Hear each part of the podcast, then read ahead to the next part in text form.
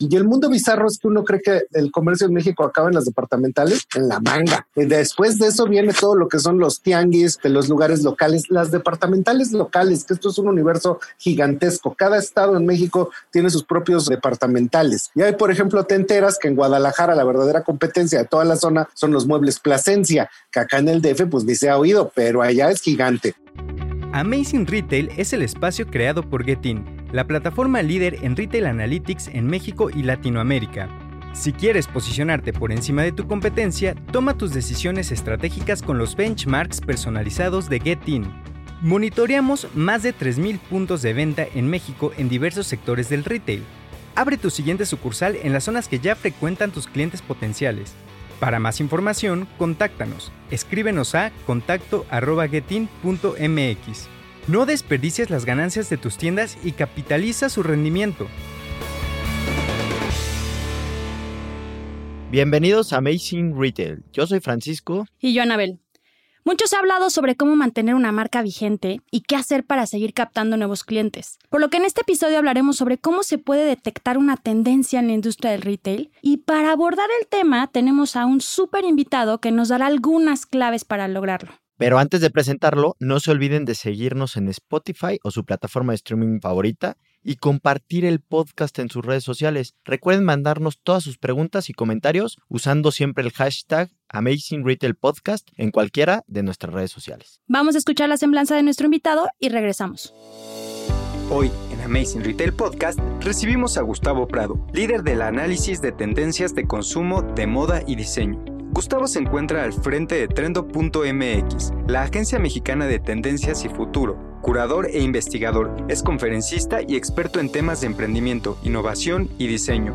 Gustavo se ha destacado por ser uno de los analistas de tendencias más importantes en México y ha realizado asesorías para marcas como Nestlé, Liverpool, Hendrix y Walmart, por mencionar algunas, siempre enseñando cómo acercarse a la cultura juvenil, encontrando una perspectiva global, buscando las correlaciones significativas acerca de los mercados, actitudes y cambios sociales de México. Sus estudios marcan la dirección a la que se dirige el consumo en el país. En 2016 publicó Mextilo, el primer libro que recopila la historia de la moda en México. Tal publicación forma parte de algunos de los archivos bibliográficos de las instituciones de moda, arte y diseño más importantes del mundo, incluyendo el Anna Wintour Costume Institute del Museo Metropolitano de Nueva York. A lo largo de sus más de 30 años de trayectoria, ha logrado dejar una huella en el mundo del arte, la fotografía, el diseño, la moda y las tendencias, convirtiéndose así en una de las figuras más influyentes de la cultura en nuestro país. Bienvenido a Amazing Retail Podcast. Pues muchas gracias por acompañarnos, Gustavo. Estamos muy contentos de que puedas acompañarnos en este episodio. Y entrando en tema, ya escuchamos un poco sobre tu trayectoria, pero cuéntanos un poquito más a fondo sobre Trendo, cómo nace y a qué se dedican. Pues mira, yo básicamente vengo de varios mundos, entonces originalmente venía yo del mundo del arte y después fui curador de unos museos algunas décadas, me dediqué a la academia otras décadas más y daba yo clase en las universidades. Y eventualmente me corrieron con lujo de violencia entonces me encontraba yo a los 45 años, así como de ahora yo qué hago, ¿no? Entonces tenía yo dos opciones, pedir limosna o pedir limosna, pero la manera en la que la pedí fue a través del crowdfunding. Entonces me puse a hacer un proyecto que se llamó Mextilo, el libro, y con eso pues conseguí 800 mil pesos en 60 días, imprimí el libro, vendí 3 mil de esos libros a mil pesos cada uno y con eso, pues básicamente puse Trendo, que es una agencia de tendencias. La idea no es nueva, de hecho, en el mundo hay muchas, o sea, desde Trend Watching, PSFK, etcétera. Y básicamente lo que se dedican las agencias de tendencias es a pronosticar cuál, qué va a querer el consumidor en el futuro inmediato. Y en esto de qué va a querer el consumidor, pues también Trendo lo que hace es investigación de tendencias, diagonal de investigación de mercado. Entonces hacemos desde focus groups, etcétera, ir a preguntar qué quiere, para qué lo quiere, cómo lo quiere y cuándo lo quiere. Tenemos siete años. Felicidades. Gracias. Y como dueño, ya un poquito más enfocado en tema de retail y tiendas físicas, una recomendación tuya es, como dueño, ¿cómo podrías empezar a detectar tendencias en la industria del retail? ¿Qué recomendación podrías dar? Pues ahí hay una cosa que es muy curiosa, que uno tendría que pensar que el grupo Inditex entró a México más o menos a principio de la década de los noventas. Y si alguno de ustedes se ha pegado el dedo chiquito del pie con un mueble, pues eso es así de doloroso, casi, casi así como parir un hijo sin anestesia en medio paseo de la reforma. Entonces, el punto donde se golpea el dedo el retail mexicano es cuando entra Inditex. El momento en el que grita es hasta el siglo XXI cuando empiezan a aparecer cuidado con el perro, realmente se levanta Ivonne, Julio empieza a tener redes gigantes, etcétera. Entonces resulta que tenemos una capacidad de reacción más que lenta y ante los estímulos del mundo, pues resulta que muchísimo del retail mexicano pues sigue viviendo en las décadas anteriores. Entonces sería súper importante poderse poner a tiempo, pero también con cuidado. Y esto de ponerse a tiempo con cuidado quiere decir que a veces la gente se avienta así como, ay, en Nueva York hay nuevas tiendas experienciales sí, espérate, pero aquí es Coacalco y este es el primer mall que estamos teniendo. Entonces tendría que haber una adecuación continua de dónde estamos y para qué estamos. Y ese punto de vista es donde verdaderamente todo mundo se pierde y donde la marrana tú eres el rabo. ¿Hay metodologías para reconocer esto? Porque ahorita tú nos comentabas pues, que vamos años luz tarde, ¿no? O sea, la reacción es tardísima. Las marcas, ¿cómo le pueden hacer justamente para no ir tarde?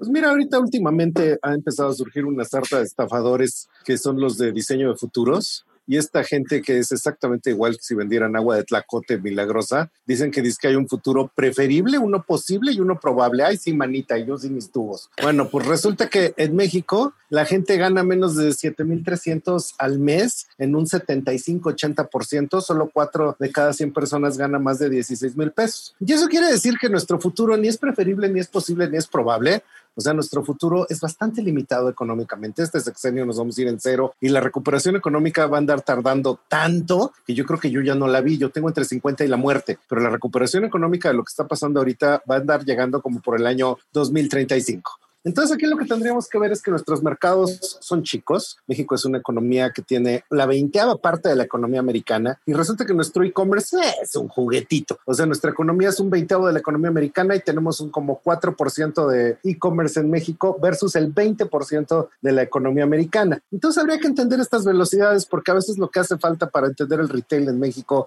es un retail más popular, más base de la pirámide que está más allá afuera en la calle. ¿Cómo entendemos de verdad el retail? Pues hay que entender cómo vende Coppel. O sea, de verdad, ahí está el retail en México y no que hay no una nueva tienda que van a abrir en Arts. Por favor, en Arts no se para nadie. Gracias a que se les cayó un pedazo de la fachada, pues se pusieron en el mapa. Entonces, ¿cómo sería la metodología para poderlo entender? Pues hay que entender la realidad del país y esa realidad del país no está ni en Andares ni en Santa Fe. O sea, habría que entender que el retail mexicano es un retail masivo para millones de personas que tienen muy poco dinero para gastar, pero que lo están gastando a través de experiencias al acorde con sus posibilidades. Esa sería la metodología, entender la realidad. Gustavo, ¿crees que sea relevante que los retailers empiecen a invertir recursos en profesionalizar este conocimiento del mercado que comentas? Por supuesto, el retailer tendría que estar empezando a entender cuáles son las estrategias y narrativas de cambio. De hecho, si nosotros lo pensamos casi, casi que apenas estamos entrando al mundo del interiorismo de tienda, de un verdadero escaparatismo racional, de un recambio continuo de cómo se ve por dentro, cómo se comunica con el cliente, pero también apenas estamos empezando con experiencias digitales. ¿eh? Nosotros hemos investigado desde grandes extensiones, o sea,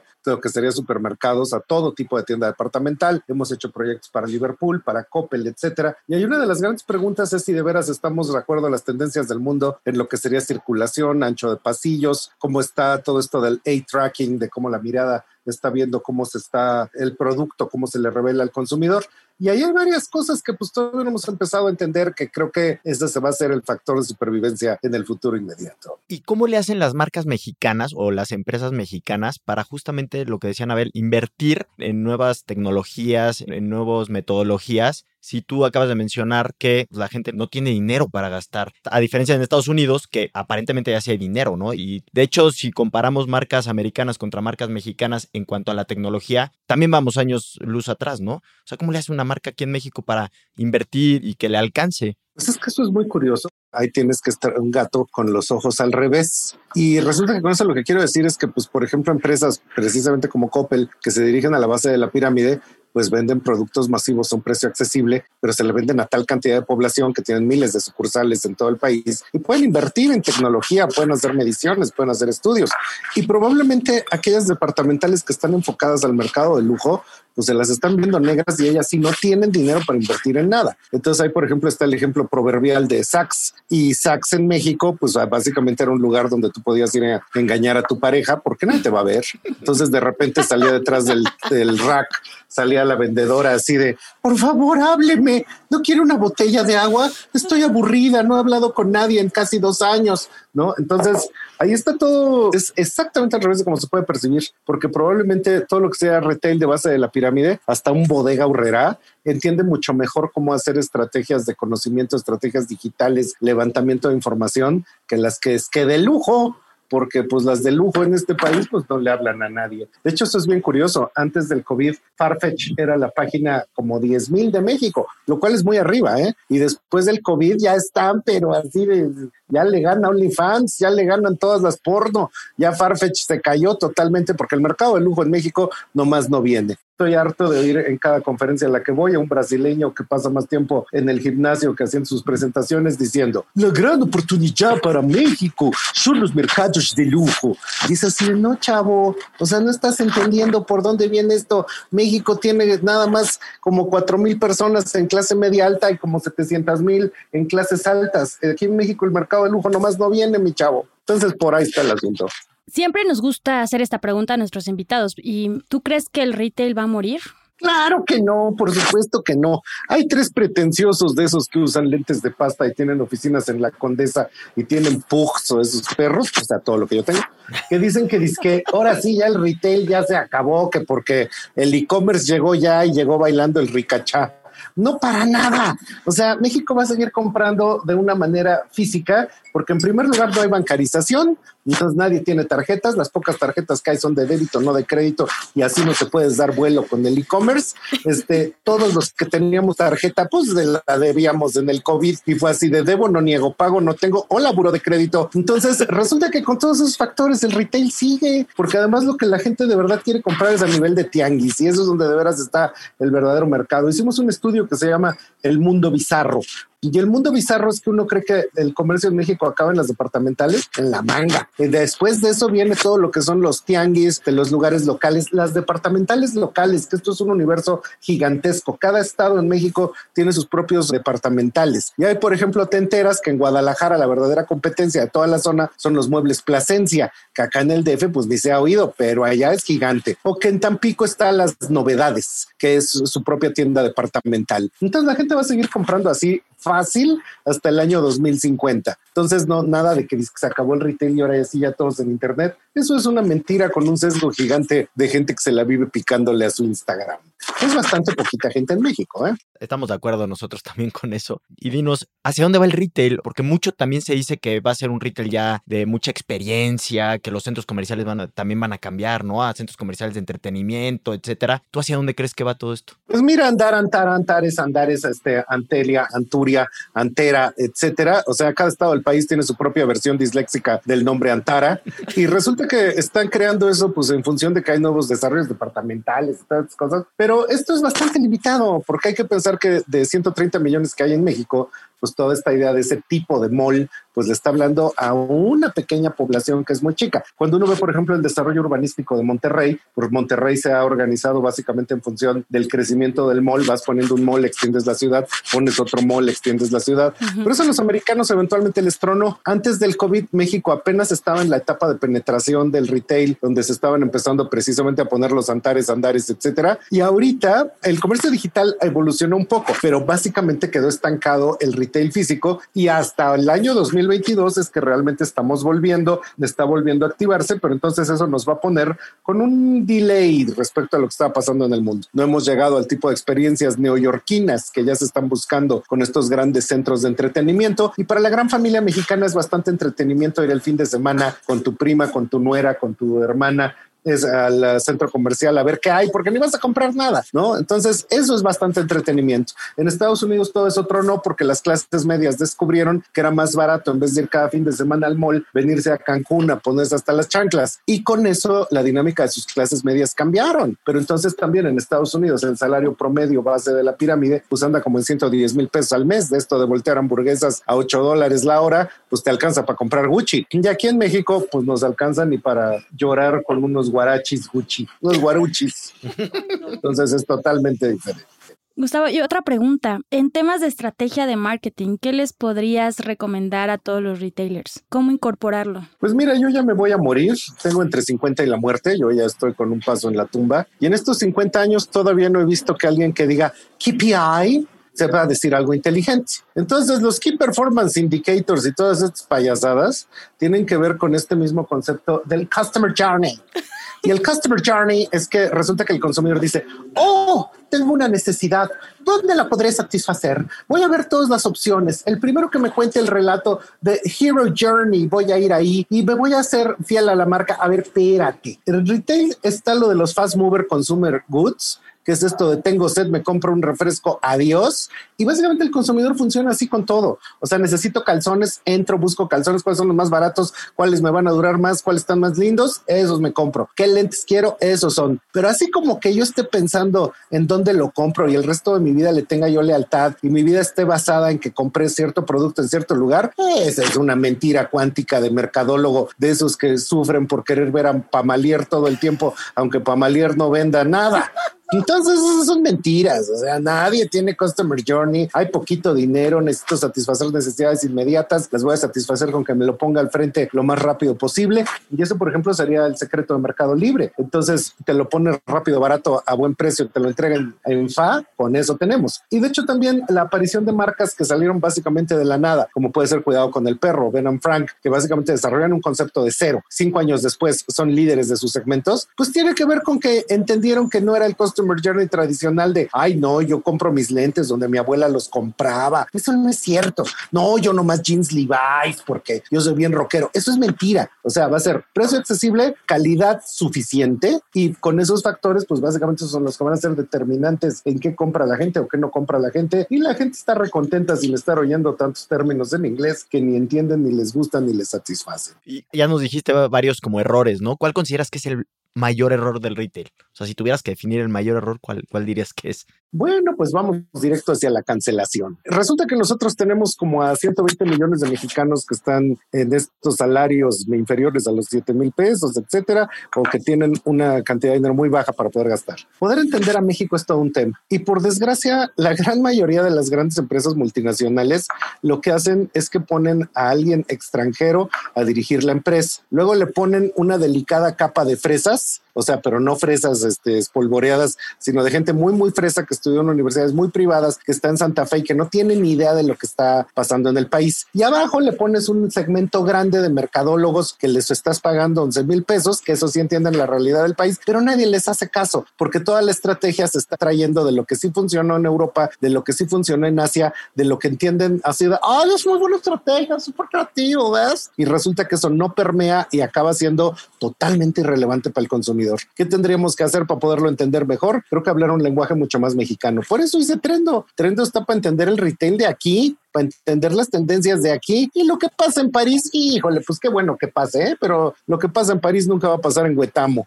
Y a mí básicamente lo que me interesa es entender qué pasa en Huetamo, qué pasa en Querétaro, cómo están las tendencias en San Martín Texmelucan, cómo viene la producción en Miscalco, todas esas cosas. Es donde de verdad está la acción del retail en México. Y por supuesto que cuando lo digo la gente me ve raro, pero si tú ves de verdad los factores de producción y cómo compra la gente en serio, pues tienen que ver con esa realidad nacional. Gustavo, ya nos estamos acercando al final de este capítulo y, ¡Ah! y para finalizar, nos gustaría saber qué consejo o recomendación darías a los retailers para mantener sus marcas al día. Bueno, pues ahorita hay varios malentendidos. Uno de los principales es que allá afuera el consumidor lo que quiere es algodón orgánico hecho por manos de artesanas que va a costar 17 mil pesos cada prenda y pues hasta la fecha no hay ni una marca que haya podido sobrevivir con eso. E inclusive Samgan, Somewhere, Somewhere, no sé qué.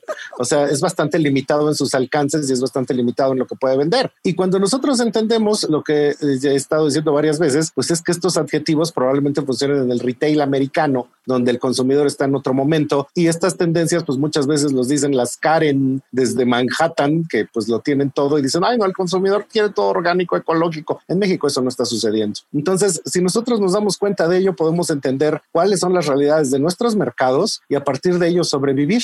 Y el que se haya dado cuenta, pues son precisamente esas marcas, como bien dijo Alejandro Sanz, van pijando fuerte y que van creando un nuevo capítulo del retail en nuestro país. Gustavo, muchísimas gracias por tus excelentes comentarios, por tu tiempo. Muchas gracias a ustedes, ha sido verdaderamente divertido y pues espero que todos nos sigan en trendo.mx para ver la realidad de las tendencias que no son woke, que no van a salvar al planeta, pero sí van a salvar al retail mexicano. Entonces síganos para que nadie los regañe, todos se diviertan y todos estemos celebrando el consumo, que es lo que más hay que celebrar. Muchas gracias, Gustavo.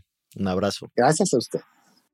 Muchas gracias por escuchar el episodio de hoy y recuerden seguirnos en nuestras redes sociales arroba getting-mx y visitar nuestra página en internet getting.mx, en donde podrán consultar también todos nuestros episodios pasados y más artículos que los ayuden a mejorar sus tiendas. Escríbenos todas tus preguntas y comentarios con el hashtag Amazing Retail Podcast en cualquiera de nuestras redes. Los esperamos el siguiente martes en punto de las 6 pm con un nuevo episodio de Amazing Retail Podcast. Cuídense mucho, bye bye.